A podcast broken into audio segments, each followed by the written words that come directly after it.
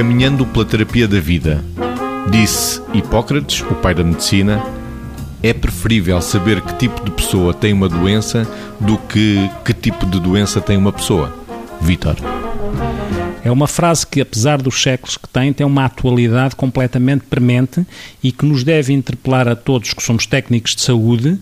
em relação ao seu conteúdo, que parece simples, mas que na prática está sempre a ser posto em causa. Porque cada vez mais nós vamos olhando para a saúde e para a doença na perspectiva disso mesmo e não das, das pessoas que estão com saúde e com doença. E isso faz toda a diferença, porque ninguém se esgota na doença que tem. E há aquelas coisas clássicas, que é nós não cairmos na tentação de dizer o doente da cama tal, não ter uma identidade que nós abandonamos, e não é só pela identidade, não é só por respeito eh, ao outro, não é só por reconhecimento à pessoa que o outro é enquanto ser que tem uma identidade, é porque de facto para cuidar ou para tratar da melhor forma, nós não podemos desgarrar a doença da pessoa que a tem, porque a doença ou a mesma doença numa pessoa pode ser vivenciada, sentida, transformada, apresentada de forma completamente diferente. E este é o desafio que é perceber como é que naquela pessoa aquela doença é vivenciada,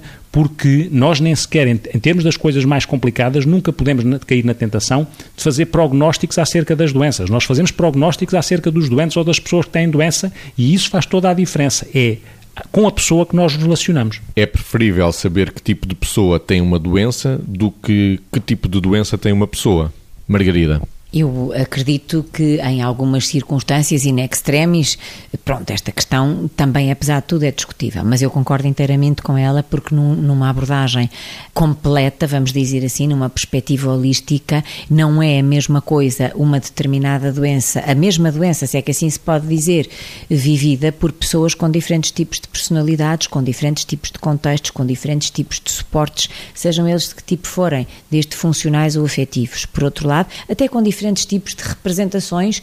internas que as pessoas, em função da sua história, vão construir quando souberem de uma notícia desta natureza. Agora, o que eu acho que esta frase nos interpela mais é que é, é fundamental para todos nós, num dia em que uh, uma doença possa surgir na nossa vida, nunca nos sentirmos reduzidos a essa doença, porque se cada pessoa se sentir reduzido por quem tem poder sobre a doença, que em princípio é o médico e o pessoal de saúde que intervém nela, se se sentir reduzido por quem tem poder sobre a doença, à própria doença, a pessoa numa doença, sobretudo numa doença grave ou complicada, a pessoa vai se sentir nada e é aí que ela vai começar a morrer. Por isso, nesta perspectiva, é sempre fundamental perceber quem é a pessoa, como é a pessoa,